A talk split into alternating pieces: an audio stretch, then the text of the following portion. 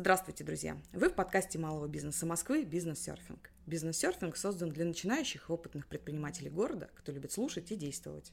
Этот сезон будет посвящен женскому бизнесу. Цель курса – раскрыть мифы о женском предпринимательстве и описать реальную картину. Вдохновить или, наоборот, предостеречь женскую аудиторию от ошибок и сложностей, возникающих на старте и развитии своего дела.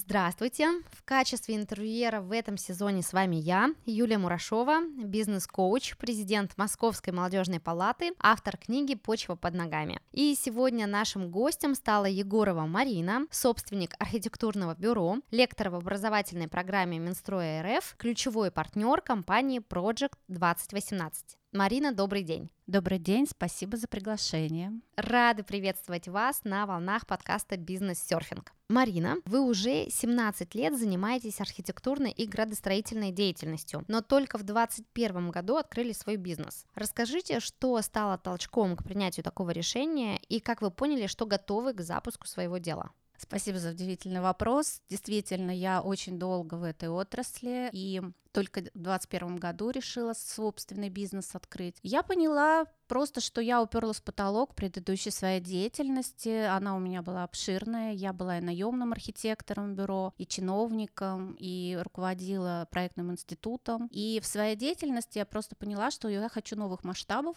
развития, и у меня уже появились ключевые навыки в этой отрасли, я вполне могу реализовать свое уже бюро, свои проекты. Что нужно начинающему предпринимателю для того, чтобы открыть архитектурное бюро?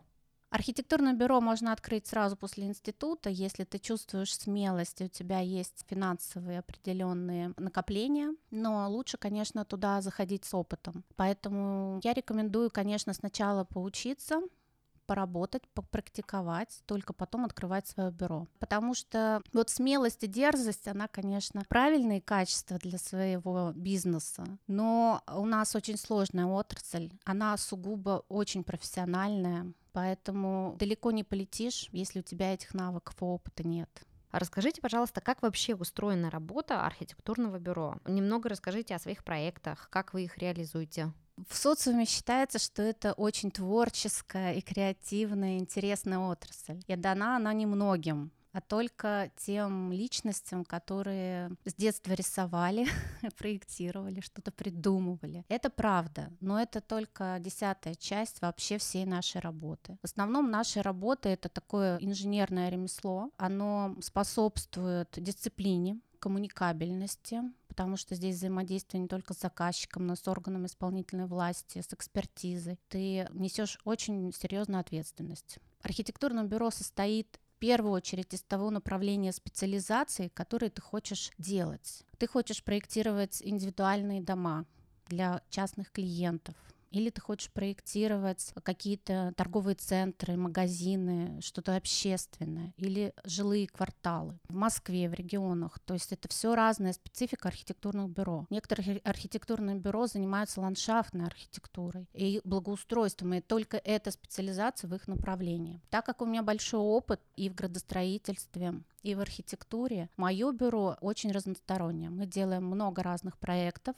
в основном мы занимаемся концептуальным видением застройки достаточно большой территории. Это большие жилищные комплексы с полной инфраструктурой соцобъектов, куда входят поликлиники, больницы, школы, детские сады. То есть вы понимаете, да, то есть вот таким масштабным объемным проектированием. Это я специально так сознательно выбирала, и в своем общественном и профессиональном сообществе я себя так позиционирую. А как обстоят дела с конкуренцией в сфере архитектурного бизнеса? Много ли вообще сильных конкурентов и как предоставить покупателю уникальное предложение, отличное от другого? В нашей сфере конкуренция это благо. Это серьезно, потому что конкуренция держит тебя в тонусе. Проводится много конкурсов, а когда конкурсы, это всегда ты стараешься сделать такой интересный и качественный продукт, за который выберут тебя. И от этого отрасль только растет. И мы видим с каждым годом архитектура в Москве, Московской области, где мы работаем, она становится ярче, интереснее, разнообразнее. Это именно потому, что есть конкуренция. Поэтому конкуренция — это благо.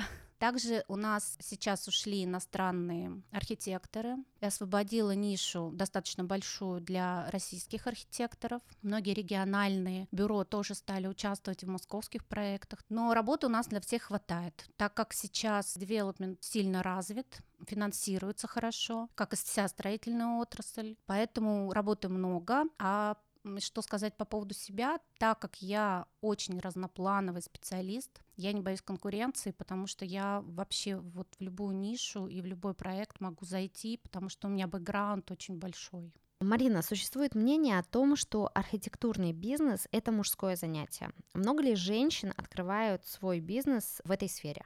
Раньше было немного, сейчас увеличивается. Вообще у меня сейчас впечатление, что наступила эра женщин, мы видим это в нашей отрасли тоже. Раньше женщины в основном были узконаправлены, специализация как дизайн интерьера, а сейчас мы все больше видим женщин, которые открывают свои архитектурные бюро по масштабным проектам, по объемной архитектуре, достаточно сложной. Это очень хорошо, это наша поддержка, я наоборот только приветствую, потому что сама женщина и сама занимаюсь серьезным бизнесом. Также мне кажется, что у женщин развита больше интуиция в этом деле, и мы более тонко ощущаем тенденции, которые нужны жителям, какая архитектура нужна, какая планировка нужна. Мы лучше видим цветовые нюансы, материал, тактильность у нас лучше развита. Поэтому, если будет больше женщин в нашей сфере, я думаю, что качество архитектуры только лучше станет.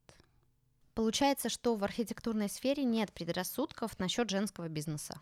Насчет предрассудков нет однозначно. Очень интеллигентная профессия, и в этой профессии всегда были женщины. Поэтому я не вижу вообще вот в своей отрасли предрассудков.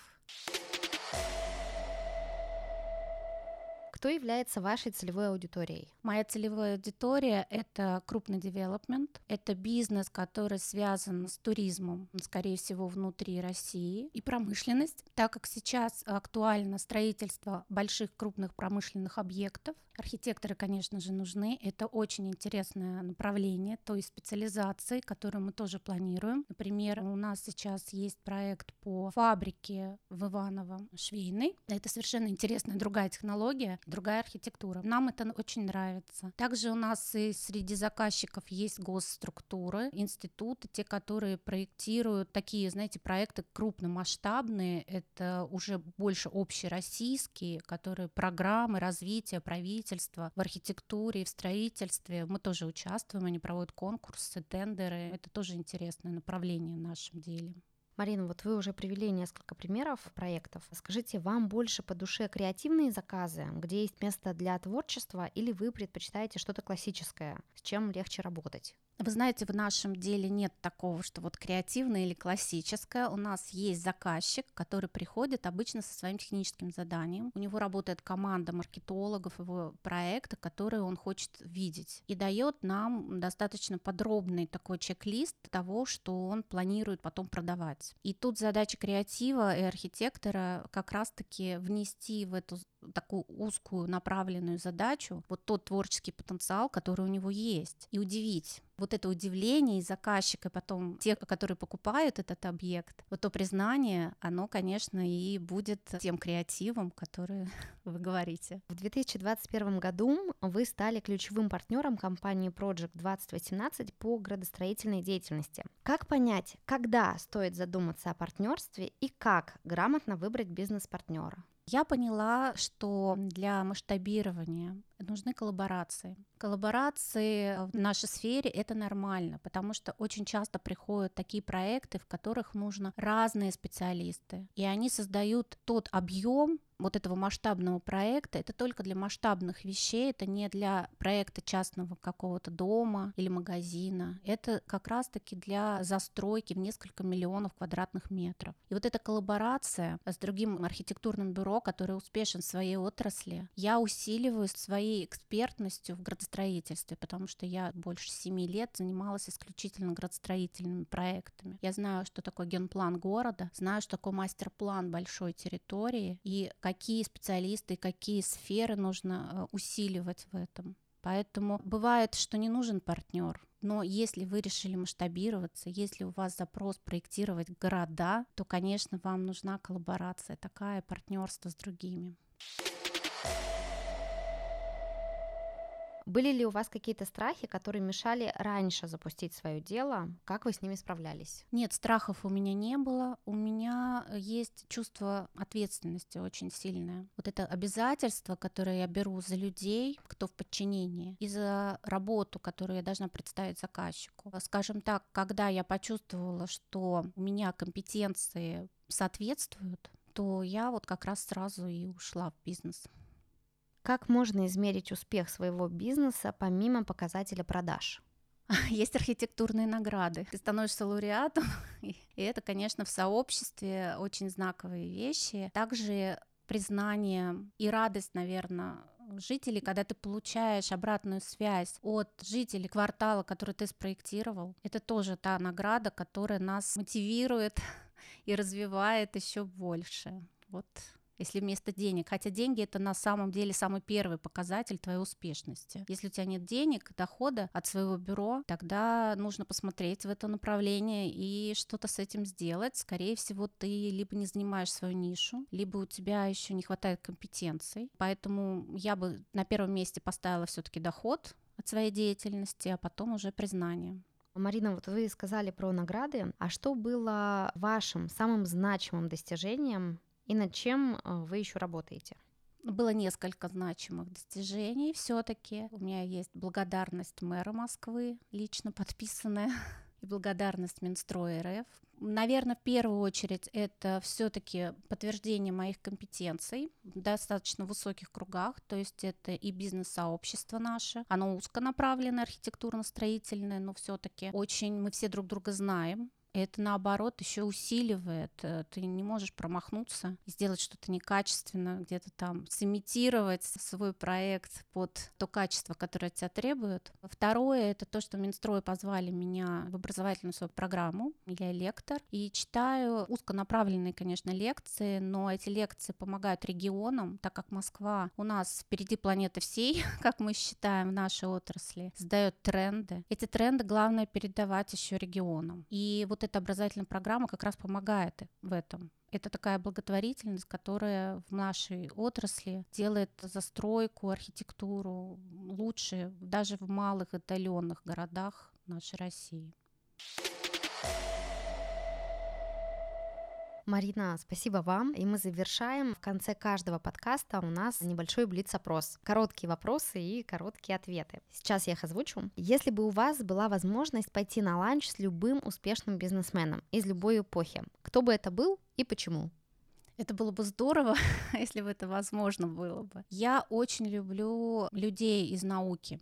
Я бы пошла бы с удовольствием на ланч, пообщаться с, не знаю, сейчас уже покойный, конечно, но очень великий ученый в архитектуре, да, там это Вячеслав Глазычев или там Александр Высоковский, может быть, Шехтелем, там любым инженером, конструктором, который спроектировал и придумал какие-то новые технологии, доселе невиданные и не построенные, вот, и с помощью которых можно построить шедевры там, высотного строительства или какой-то неинтересной интересной конструкции, я бы, наверное, предпочла такого человека для ланча. Отличный выбор. Следующий вопрос. Три неотъемлемых черты успешного предпринимателя. Успешный предприниматель дерзкий, это точно. Он должен быть честным и высокообразованным. Что обязательно в бизнесе и что недопустимо? Недопустимо, скорее всего, ложь, прикрытие своих компетенций какими-то фиктивными элементами.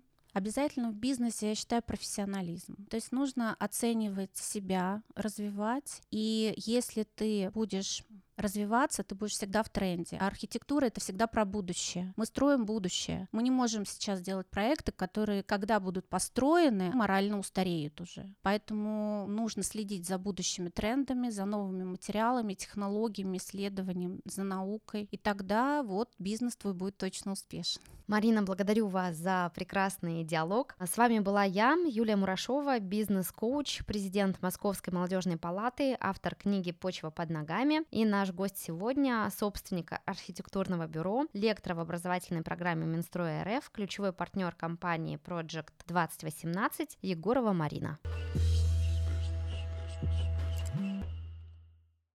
Спасибо, что были с МБМ. Переходите к следующим выпускам. И до новых встреч на волнах подкаста «Бизнес-серфинг».